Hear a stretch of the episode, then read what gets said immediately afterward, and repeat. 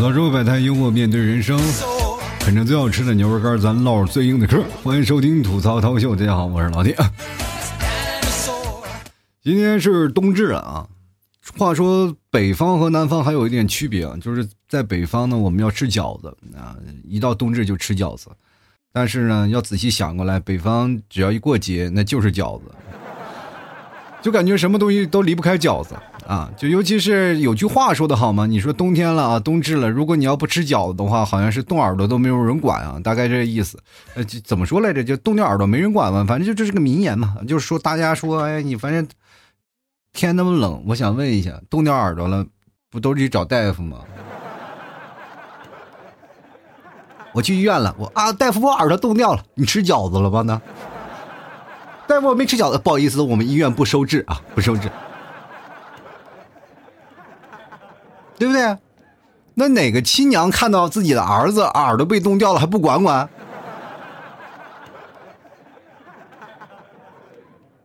家里人都着急死了，说：“你你看看你家孩子耳朵冻掉，没事，不要管。我们家孩子调皮，到大冬至他不吃饺子。”我也不知道从哪儿来的这个习俗啊，就是北方一到过节就要吃饺子。我不知道各位朋友有没有这种感触，就是包括我在这儿啊，就是我从小到大一到过年我就非常惆怅，因为过年我特别想吃一碗什么呢？就是白米饭，你知道吗？其实北方大多数还是面食为主嘛。就是在我们那边可能啊，经常会吃一些馒头这样类的东西啊，但是到了南方基本都是白米饭啊。但是现在习惯了吃米饭，觉得也挺好啊，就是习惯吃米饭。但是我们一到过年呢，就是顿顿都饺子，家家都是饺子啊，就是把饺子包好了，然后冻起来，然后一呃按轮流吃饭嘛，去谁家啊，谁家就吃完肉，吃完肉再煮饺子，吃完肉再煮饺子。各位朋友们，全是饺子。那个时候说实话啊。不是耳朵掉了，嘴巴都快吃掉了，你知道吗？真的特别想吃个白米饭啊，但是就吃不腻，一吃吃到从初一吃到十五，那个感觉可怕吗？然后一到冬天都一定要吃饺子，必须要吃饺子。就是我妈每次来杭州来看我，都要包一冰箱饺子再走，你知道吗？我不知道各位朋友有没有那种感觉，反正一到南方了，一到冬至了，其实那种感觉还不太一样了。就是那种，就是到冬至的时候，我说南方人。基本他们好多的不怎么吃饺子的嘛，然后他们改成汤圆了啊。这个时候我就在想，那你们现在吃汤圆那你们南方会不会也跟我们北方人有这样的一个想法，就是一到冬至吃汤圆然后就开始琢磨一下，那我们到正月十五该吃啥？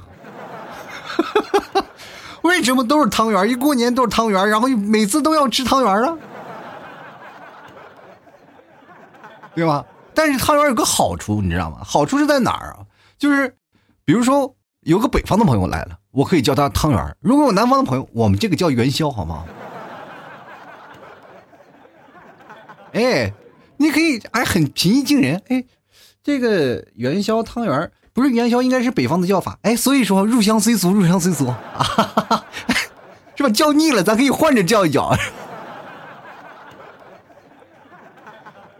所以说我们这个东西呢，饺子怎么换的？皮包肉吗？这很难啊。所以说一到冬至吃饺子，这也就是一种习俗了。嗯，我们那边有很多的说法，比如说春天来了，打春嘛，都要站起来然后吃萝卜。我记得特别神经的是，经常打出来，它时间是不一样的，有的时候是晚上打，有的时候白天打，然后有的时候晚上。比如说十二点开始打了，然后我妈就开始叫我起床，然后站在床上在那吃萝卜，你知道吗？你不能坐下啊，你不能躺着，说要不然你就得躺一年。我现在觉得有一句话，我特别想跟我妈说，现在特别流行躺平，你知道吗？所以说，在这种的环境下，你就会出现了很长的一件事情。小的时候，我对冬至不太理解啊，我以为冬至就是冬天来了，而且我在那个北方啊，就是。冬至，尤其是冬至啊，就是我在内蒙的，属于就是中国的最北边了啊，就中国最北边，天气特别冷，而草原上一点这个遮蔽物都没有啊，都是西伯利亚的冷空气第一波就吹过来了，所以说特别冷。一到冬至的时候呢，基本我们都是牙都快冻掉了，你冬天才来啊！我一我一开始以为冬至冬至就是冬天来了的意思，其实不是啊，冬天冬至的意思是就是。太阳光射的就是南回归线啊，和太阳光对北半球是最为倾斜的，也就是说太阳角度特别小。我们在这一天呢，就是白昼最短，然后黑夜最长的一天啊，就漫漫长夜。反正这一天冬至呢，你按照这个理解的话，你就感觉到黑夜它是孤独的，那么对单身狗就特别不友好。人都说了，漫漫长夜怎么度过？睡觉就过去了。这家伙好，黑夜这么长吗？人都说漫漫长夜怎么度过呀？就是冬至这一天最难过。不管你是吃饺子或者是吃汤圆，反正冬至这一天呢，有很多的不同的过法啊。就是南方，我找了几个南方朋友专门了解了一下啊，就是冬至他们怎么过呢？因为冬至很多的人就会发一些祝福的语言啊，包括一些啊冬至快乐呀，或者冬至怎么样呀。但是冬至，我觉得黑这么漫长的黑夜，这么孤独的一个节日，怎么就会让你觉得冬至会很快乐呢？就是明显你白天的活动时间短了，你要晚上活动吗？确实也很快乐啊！对于那种的有夫妻的话，或者是有自己男朋友、有女朋友的话，这个黑天多确实也很欢乐，是吗？可以进行的项目有很多，但是如果说啊，单身狗来说，就是漫漫长夜该如何度过，是不是？从开始到现在呢，我们总是能够在借着各大的节日啊，过着自己心情比较愉快的这样的方法啊，就是比如说我们要过一个节日，我们可以把这个节日做。拉几个人过来啊，比如说自己的亲朋好友，最简单的就是家庭的聚会嘛，是算是一种团圆的聚会。最早以前我就对这个节日特嗤之以鼻，我觉得没事干呢，就是经常大家里组织聚会干什么？但是长大了以后，你会心里就有不一样的想法了，就会觉得有这样的聚会真的很好啊，尤其是上了年纪以后，你说大家能聚在一起，真的有一年真的少一年了。毕竟大家岁数都大了啊！今天我在群里还说话呢，有人已经开始给我琢磨，给我以前催更啊，现在开始琢磨跟我闹水滴筹了，你知道吗？然后我非常傲娇的说我不需要，我有西湖一联宝，你知道吗？很难受啊！所以说，在种种的层面当中，你觉绝对去想，其实团圆真的是一个非常非常好的一个节日。在不管你是冬至啊，或者是在过元宵节，还是做过年啊，这这段时间团圆的节日，真的是每一个人都少不了。真的少一个人就感觉说多了一点呃，那点儿就是那个很遗憾的那种感觉，知道吧？所以说，不管在南方还是北方，冬至虽然说它是一个气节气嘛，但是总体来说，它给我们的寓意是不太一样的。有的一句话说叫“冬至大如年”啊，就是。冬至来这天可能要比过年那天还要好，因为往后几段时间呢就很难聚在一起了。你知道在北方啊，我不知道南方现在是什么情况，就是因为你看南方冬至的状态是什么情况？就前两天我跟我一个听众朋友来过来买我牛肉干嘛，我说买点牛肉干没事叫天冷你多吃点牛肉干可以增加一下身体的热量。他跟我说老 T 我们这儿穿半袖啊，我说那你要不要考虑减肥啊？很难受啊！就是我这边已经是大棉袄、二棉裤了，就是冬天开始冷了，但是他们那边也还是穿着半袖，然后非常非常的那种的调侃的语气来说着我。你看我这边过的夏天，你那边已经过冬天了吧？所以说这个冬天的这个节气啊，放在南方啊，反而是最准的，真的。你比如说有一些地方啊，就是到天该冷的时候，这一天它肯定会降温啊，它就可以稍微有点体表温度啊，稍微下降一点啊，相对来说这几天是最冷的。但是在我们内蒙没有那么一说啊，就我们内蒙再冷也就是这样，我们也不出屋啊，我们就在家里待着。就是我们那边就是过完了冬至以后，咱们就是最冷的那几天啊，寒冬腊月啊，就是过了三九寒天啊，你知道吧？三九就是说从一九二九三九是吧？过了，其实最多的是能到九九。其实三九过了，基本就开始不怎么冷了。三九最冷的时候，我们那边达到了多少度？零下四十一度。你想想那感觉啊，出出门啊，就是出门，我跟跟们讲啊，就是哈个气就能把你眼睛就是冻成雪霜，你知道吗？真的冷到你骨头里啊！你不要以为零下四十多度啊不冷不冷，你去冻一下试试。我跟你这么跟你讲啊，如果你在外头啊站两个小时。那就基本不是说有没有体征了，基本都是硬了，冻成个棍儿了。哎呦，太冷了！到了南方其实也降温啊，有的时候降温降的幅度还蛮大的，都零下了。比如说在南方零下两度到三度到四度左右，这其实已经已很冷了啊。我第一开始我在深圳那一段时间啊，在深圳，我记得刚开始，呃，去那早几年，深圳有跟别的地方不太一样，它那个最早以它是最早以前出现那种就是气温警报的一个预警的这一个东西，不管你在深圳看哪个电视台，它都有什么黄色预警信号是吧？红色预警信号，还有什么呃下雨了都有那种预警信号的啊，电视台都会放那种预警信号，因为大家每天都是看电视。然后我记得在有一个冬天的时候呢，下降到。有红色的预警信号，我一看，红色预警信号，然后开辟了很多的紧急救护所啊，真的开辟了很多紧急救护所，说是要下降了，气温要下降了，大家赶紧去住进去。我一看气温零上五度，对于我一个内蒙来说啊，我这个土生土长内蒙人来说，我就觉得零上五度不是开春了吗？就很匪夷所思啊。然后我听我那个深圳的一些朋友说，零上如果你要零上五度的，我们这边会冻死人的。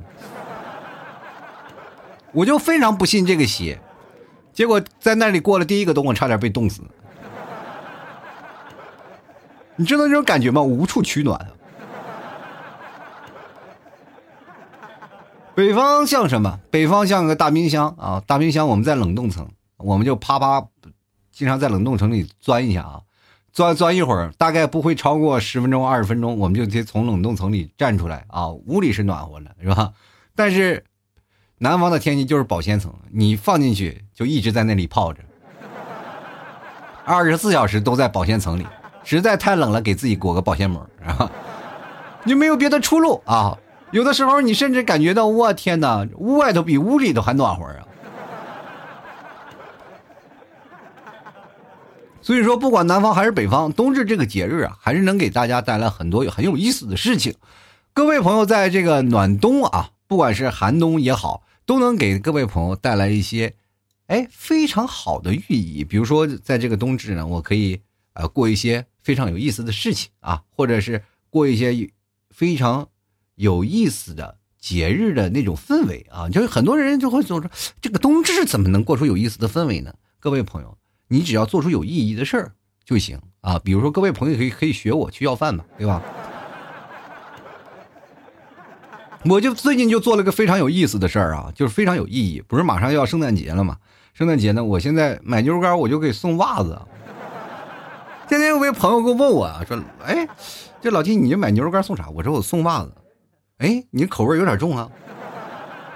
你是把牛肉干塞袜子里吗？我说没有，我是全新的袜子，好吧？就是图个彩头啊！图。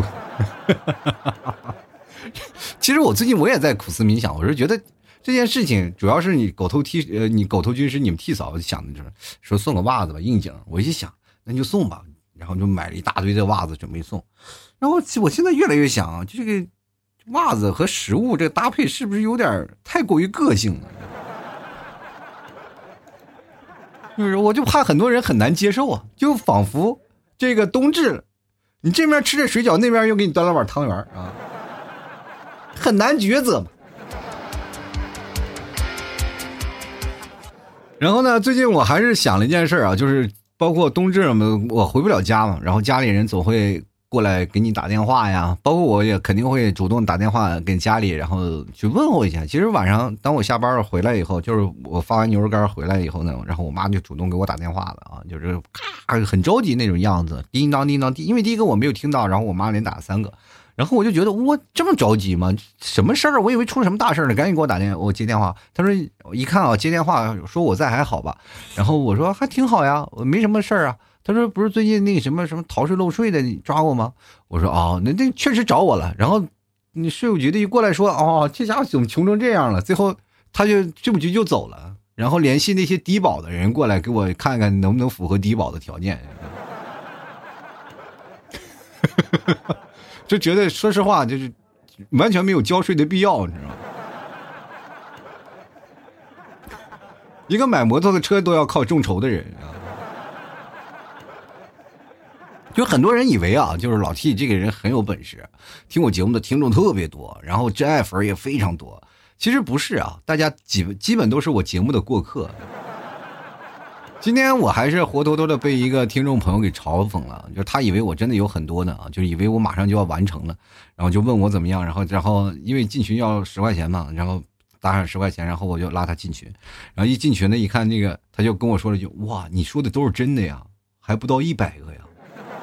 你的真爱粉只有这么点吗？我说这已经是很给力了。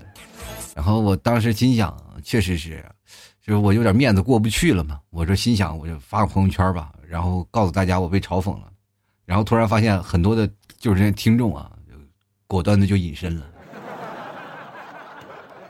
其实没事啊，各位朋友，我们要知道，我们要活的是什么？是个心气儿啊，对吧？就算你在那个客流量最多的地方，比如说地铁站、商场，每天客流量过万，那能给你打赏的人也是只有屈指可数，对不对？你要保持这个心态啊！而且我对这个东西非常有经验，你说我都要了多少年了，对吧？所以说这个东西我是心态比较好啊。但是关于听众听我这件事情，包括这件事情，都都是很自愿的。各位朋友喜欢我的呢，就多支持一下啊。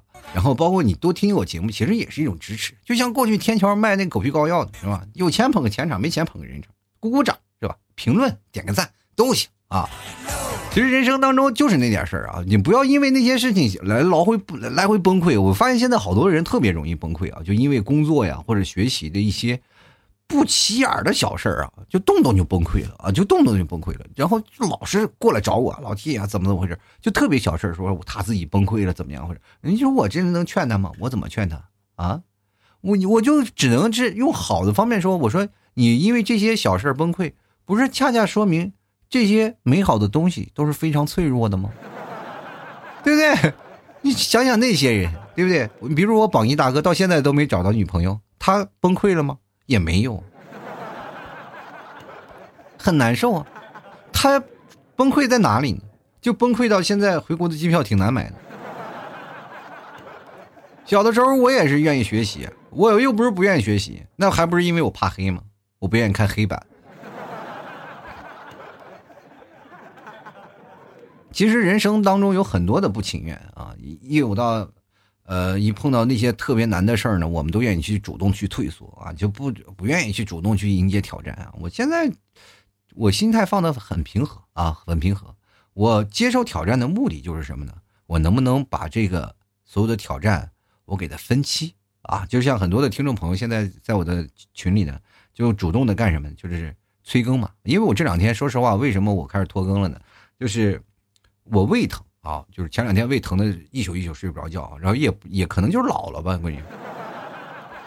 嗯，不知道吃到什么东西，反正刚开始是我儿子胃疼啊，把我儿子治好了，我也胃疼，可能是我和我儿子那天吃到什么不干净的东西。当时我想请个道士来着，最后想想算了，还相信胃药吧啊。然后这两天确实是胃疼啊，包括我现在做节目呢，我都疼出一头汗。就为什么我还要做这期节目？确实，那个催更群的人实在太给力了。现在他们都已经开始想好了，如果我买了摩托以后，他们就把这个群变成日常催更群。还是很欣慰的啊！就是大家就是闹得我就是非常不好意思，我不更节目都不行啊。所以说，日常催更呢，我就开始我说赶紧把这些节目做了吧。就感感觉我现在有点那个什么呢？就是。有点愧疚，你知道吗？那种感觉就是，哎呀，就是拿了钱不办事儿。我这是虽然说他们给都很少，就催更也就是一块两块的这样，但是那份心意还在啊。我就觉得挺好的一件事儿啊。反正不管怎么说呢，你不能拖啊。但凡你要拖的话，你就会发现人就会出现一个毛病啊，拖延症啊。拖延症一养成了，你就会继续拖。但是你会发现一件事情，是真的有拖延症吗？不是，而是因为我们主要的，我们就不想去做这件事情。知道你要说吃的话，真的说走就走，这就是我们呀！真的，人很崩溃的。当碰到一些事情就很难受，而且我们经常会发现，用就是互联网的一些交流方式啊，我们总是非常神秘的啊，就非常神秘的去交流，对吧？一交流呢，我们就总要保留一些那些事情，就比如说很多人他们不愿意说真话啊，这就是我们榜榜一大哥非常害怕的一件事情，就是非常害怕网络会骗他。对吧？我跟他说你可以先网恋，他说网络网恋都不真实。我说也是啊，毕竟现在的人们都是什么呢？毕竟现在人们都要保持神秘感嘛。就比如说现在的很多的年轻人，是吧？就是告诉别人一百斤啊，剩下的一百斤一般都不会说。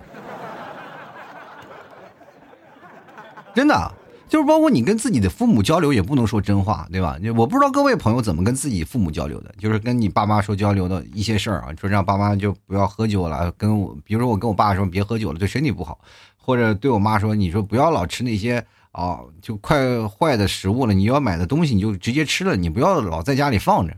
我妈就是喜欢买一大堆东西在那里放着，然后就就慢慢慢慢吃，我就觉得这样对身体不好。有时候我就这样劝他，我然后我就是劝他，然后但总是被我妈啊就轻而易举的就回怼了，就是那种强势的人，我是没有办法说服的，我只能用另一种方法，我就说妈，这个你买东西快过期了，我第二天你就看见它没有了，就被吃了，是吧？所以说这个玩意是最有效的，你能够对付老人、劝服他最有利的方式就是铺张浪费，明白吗？你就说这一要浪费了，他们就会觉得很可惜。你不管怎么说，就是哪怕平时他们大手大脚，但是一说关于食物这些，他们肯定是能够保证的，呃，就把它消灭掉的。当然，多数消灭掉的就是没过期的，他们吃过期的给我吃。但是我也心甘情愿，咱不要放着，嗯，就我的胃就是那时候吃坏的，我估计。呃，最近我也是想到了，其实很多人可能都是经常会出现一些事儿啊，就是包括今天有催更的人，很多人还说了，呃，关于有的人催更被抑郁的一件事儿啊，就是他们还跟我聊，说是可能老 T，呃，被催更，就是反正现在就是打赏催更嘛，可能不会抑郁啊，就是会有钱的支持。其实我跟大家讲，就是每个人抑抑郁的方式不太一样啊，就是你关键你催更会不会让人开心啊，或者是或者会不会让人觉得崩溃？其实确实有让人崩溃的，就那里。哇，站在道德的制高点让你更新啊！有有这样的听众，我已经把他拉黑了。就是一直说我非常喜欢你啊，喜爱你啊，我听你节目睡不着觉，你赶紧更新，赶紧更新，就是一直在那里刷屏，你知道吗？一直刷刷刷到你睡你睡觉了，你要是不理他，他还在那里一直找存在感，在在在那里表演，你知道吗？你都崩溃了，你这我的天哪！你说你不理他吧，然后你说啊，你怎么能这样对待你的听众呢？哇！脑袋瓜子我都嗡嗡的，我跟你讲，就是因为这样的话会影响我更节目的这个情绪的，我就感觉到怎么会有这样的人啊，我就不愿意更。你你说你说再跟他聊吧，就又是说实话，岁数不大，你跟他一般见识也很难受。好几个呀，我的天，有一个算一个，全部拉黑啊！你说正常的催更的选手都在干什么啊？都在默默无闻的啊，就像哥几个。是吧？呃，就包括胃疼了啊，休息休息吧啊，这样这样，我就觉得真的特别好，那种感觉啊，就是说实话，就是哪怕胃疼，更一点我也不能让你们在那儿苦熬苦等，是吧？我所以说还是要把节目，关键主要是确实是，呃，不更我怕你们把我忘了。有的时候你知道，在逼人做一件事情就很难受，这就跟我们。刚结婚呢，或者是我们还单身的时候那个状态啊，是吧？你结婚了逼你生二胎，然后你那个没结婚的时候逼你去相亲，那种很难受的啊。或者有什么事儿，就经常会碰见好多的人，就会经常说一句话：“你不要逼我了，你不然我什么事儿都能做得出来啊。”经常就会发现这样的事儿啊，就是比如说打劫啊，就是经常看电影视剧也会出现这样的桥段嘛啊，这一个人绑着一个人质，你不要逼我啊，逼我什么事儿都能做得出来。这个时候，那个台词如果变一下，你我就觉得这件事情就可以迎刃而解，对吧？然后你丢给他一包鸡翅，啊，丢了一个，能不能给我做一个可乐鸡翅？我就不信他能够做得出来。我逼你了，你给我做个可乐鸡翅。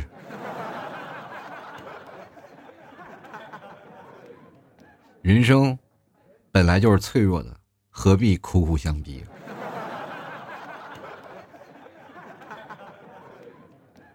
其实，在某些方面啊，我想跟各位朋友讲啊，凡事呢不要逼啊，顺势而为啊。逼你也可以找个快乐的方式去逼啊。如果要是真的有很多强势的东西，为什么我不愿意相亲？就是因为那些人，说实话，老是站在道德的制高点来去给你承载一些东西，对吧？你一承载了，就感觉到哇，自己内心受到压迫了。就是说到很多的人会逼到逼更新，逼到抑郁的也有。确实也也有，因为压力大了啊，压力大了，他会觉得自己不快乐了。本来维持快乐的源泉，他会变得是一种压力了。所以说，慢慢慢慢他就抑郁。有的人认为老 T 是不抑郁嘛，其实我也抑郁啊，就是不是说那种的抑郁啊，我是轻症的，我会自我调节、自我救赎型的。我就老是自我救赎啊，不是说因为拖更的那些方面当中，我会找一些别的东西来转移我的视线。如果要是我是老是揪在一个点呢，我也很容易产生一些很严重的负面情绪。比如说，就你们 T 嫂老师经常说我嘛，就是说你凡事呢，这个人啊就太平常心了，就是你不应该，你是应该往前面走啊，就是努力去奋斗。看别人啊一直在挣扎，怎么样怎么样？我说他挣扎的越高，死的也快啊！我他妈，像我这样的命还长一点，对不对？人你不能总是向前看啊，你这。你也还要往前看，往未来方向看，是吧？人的人说了吗，就是有的人天天说的都是不一样的啊。有的人说的跟你们做聊节目，或者你们听的一些节目，都是给你们聊什么啊？聊各种各种的大道理啊。有的人给你聊一些各种的自己的人生的跌宕起伏的经历。我没有啊，我这个人啊，从头到尾连句人话都没有，天天就给你们讲笑话了。其实人生本身就是个笑话，你把它用娱乐的方式啊给他说出来，呃，该吐槽的吐槽，该聊一聊。就很多人其实特别想听吐槽一点，就是把这些负面的情绪，咱们用另一种的角度，咱们看出来啊，去吐吐槽挺好。就包括我们群里今天他们聊天来着，我就我也不知道他们聊啥呢，可能就是一聊喝酒的事儿。就是说，我们那个催更小助手说喝酒啊，说哥哥几个就是在聊，就是能不能他喝喝多少酒的？因为那个小小助手也是内蒙的嘛，他们听我节目觉得内蒙人都能喝酒是吧？但是也不是啊，也有很多不喝酒。然后我在那里可能看差了嘛，然后一个聊喝酒的，一个聊摩托车的，然后就我一看差了，我就以为这个，哎，正聊着呢，谁能不能喝，谁能不能喝？哎，怎么没喝九二喝九五的呢？这种。一会儿柴油都上来了，就柴油管够。我一直以为那个催更小助手他是台发动机呀。当时我就艾特他，我说你既然是发动机，给我赞助一条螺丝，可能就有点不太合适了吧？你要。反正人生呢，我们跟大家讲，啊开心一点，是吧？顺势而为啊，就人凡事呢。就很多人说要激流勇进，不要啊，顺势而为。你只要顺势了呢，就慢慢慢慢，你往下飘的越来越远。就是很多人说了，你要顺着水走啊，你越顺，你就跑得越快。然后就等着他们老把那个顺着水啊，就是作为下坡路。你为什么不能把它往的下下游就没有路吗？下游才是奔流入海的地方呀！我们要去海边见识更广阔的天地呀。你为什么老往上跑呢？上跑。你说了往下跑有瀑布，那往上跑就没瀑布了。下跑瀑布你还能跌下去，还能再游一会儿。瀑布你怎么爬上去呢？你又不是孙猴子，又没有用金箍棒一顶，咔嚓就伸长就上去了，这不是很让人崩溃啊！所以说很多的语言你仔细一听啊，说是仔细听是有那么点道理，但仔细一分析全是屁话。我跟你讲。别指望别人跟你说任何大道理，不要相信啊！就是很多的人就老是劝慰你啊，你这个人啊，没事儿啊，就是总是没有有困难要上，没有困难制造困难要上，有病吧？那人是。我就制造，我干个事儿，我能简单的去做，我为什么要制造困难去做呢？那我是我跟跟自己多过意不去呀！我从小咔咔咔被我爸妈抽出啊，叭叭叭一顿抽，然后长大了以后觉得没人抽我，是不是干不了活了？然后，在工作里不断的被老板剥削，然后被老板捶打，然后终于换了一份工作。HR 问说：“你有什么要求？你们老板不折磨人吗？”啊，我们老板非常好，不折磨人。那不好意思，我不适合你们公司的企业文化。你们老板要不给我画饼，我感觉我这每天干活我都吃不饱，对不对？人生肯定要是让自己过得舒服一点啊！我从始至终啊，想给各位朋友表达的一个观点就是：开心最重要。只要舒服就可以，但是你可以给自己制造一个，虽然说舒服的那种情况不是每次都能发生，但是你可以给自己制造一些舒服的环境，来改变自己的人生的一种方向。就是很多人说了，怎怎么改变？把自己变得幽默，把自己看待问题的角度变一下。就很多人，比如说最近看到瓜比较多嘛，对吧？很多人都开始分享瓜，然后有的人有鸣不平啊，或者是有的人会觉得啊，自己心里多年的偶像啊坍塌了或怎么样。但是对于我来说呢，我就是站在旁观的角度，我不管你谁骂谁啊，我的每个人，包括黑子的评论我也看，是不黑的人评论我也看，但是我就不表达我的观点，我就是隔岸观火。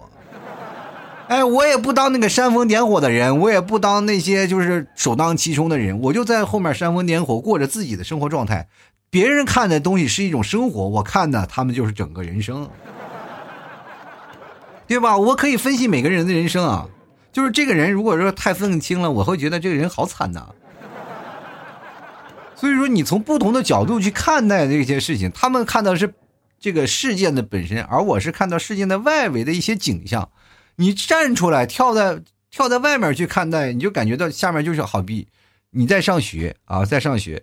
你作为一个啊，在学校里跟人打架的这个当事人啊，就是叭叭叭一帮人打，你是感受不到那个战场的氛围的，就是胡乱打架，尤其是打群架。不知道你们打过没？一堆人噼里呱啦一顿打，然后你在作为当事人，你自己挨了几脚，或者打的时候是什么样的？触角方式，或者是你自己被被一堆人锤了，或者是你锤了别人了，这种感觉是你是体会不到的，你只能是当时那种场景你是大脑空白的。但是作为旁观者就看了，哎，这个脚踢的一点都不漂亮，是吧？看那小子老是抱头跑，你说你反过来踹一脚不就解决了吗？然后你就会觉得，哎，作为旁观者角度会很好吗？不，他会容易殃及池鱼，你知道吗？就是往往那些这个挨打的基本都是看热闹的。那你怎么办呢？你就站在高一点，比如说他们在下面打，你站在楼房上再去看他们。你看在当时打架那些人，再看看旁边站着那群人，你会觉得看站那群人好二啊！他为什么不拉架？就这种的情况，你就审视啊，整个盘的布局，对吧？当事人看的是第一现场，你看的就是整个布局了。所以说，找角度很重要啊，把你自己的角度摆正了，你会发现你自己会快乐不少。好了，反正是。今天我为什么要说这句话？就主要是还是有听众朋友今天给我发了一个祝福语言啊，就是冬至快乐。然后我就一直在想，冬至快乐，你们知道快乐从哪儿找吗？所以说我才会想到，就今天做一期这个冬至啊，快乐，快乐在哪里啊？希望各位朋友也都能站在不同的角度找到自己的快乐。好了，走到说百态幽默面对人生啊！喜欢老 T 的节目，别忘支持一下啊！就老 T 家的牛肉干，你吃完还是很快乐的啊！想买的话也可以找我啊，嗯，购买的方式非常简单，直接登录到淘宝，你搜索老 T 的店铺“吐槽脱口秀”就可以找到了，然后可以看到里面有老 T 家的牛肉干啊，是吐槽 T 商标啊，有一个老 T 自己的商标吐槽 T，你可以直接找到的。然后同样呢，也可以看看评论，评论就下方都是有很多的那个 听众的评论，就买家秀嘛，就很多的听众就会写关于老 T 的一些东西啊，听我节目了，这个是做不了假的，这肯定是我的听众，好吧？喜欢的朋友别忘支持一下，实在是你觉得哎呀我找不到了，你可以跟我对一下暗号，吐槽社会百态，我会回复幽默面对人生。